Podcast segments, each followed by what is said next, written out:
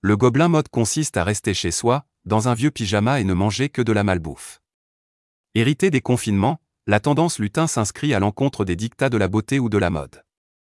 Il se démocratise via les réseaux sociaux, tels que TikTok, où le hashtag Gobelin Mode comptabilise 1,1 million de vues.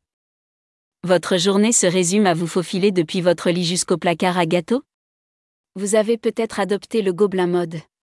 Cette attitude se caractérise par l'envie de rester chez soi, en se nourrissant de malbouffe et en coupant au maximum ses relations avec autrui.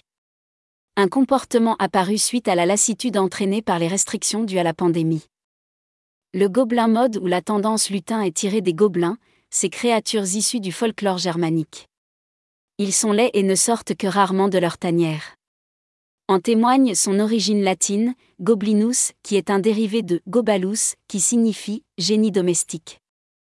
Le mode gobelin, c'est comme quand vous vous réveillez à 2 heures du matin et que vous vous dirigez vers la cuisine en ne portant qu'un long t-shirt pour faire une collation bizarre, comme du fromage fondu sur des crackers. Définit l'utilisateur de Twitter Juniper, dans les colonnes du Guardian. À l'opposé des dictats de la beauté. Pas de recherche d'esthétisme dans le style vestimentaire. Pyjama, t-shirt, pantoufles et surtout pas de maquillage ou de coiffure. L'idée est d'être au naturel, et pour certains d'être fiers d'aller à l'encontre des dictats de la beauté. Sur TikTok, le hashtag Gobelin Mode comptabilise 1,1 million de vues. Il est souvent accompagné de la mention Feral Girl Summer qui fait référence à une femme parfaitement maquillée. Des plus, les adeptes du mode gobelin précisent dans leur publication qu'ils passent en mode gobelin. Il s'agirait d'un choix ponctuel et non d'un mode de vie. Cette pratique peut également être subie, notamment par les personnes en situation de handicap.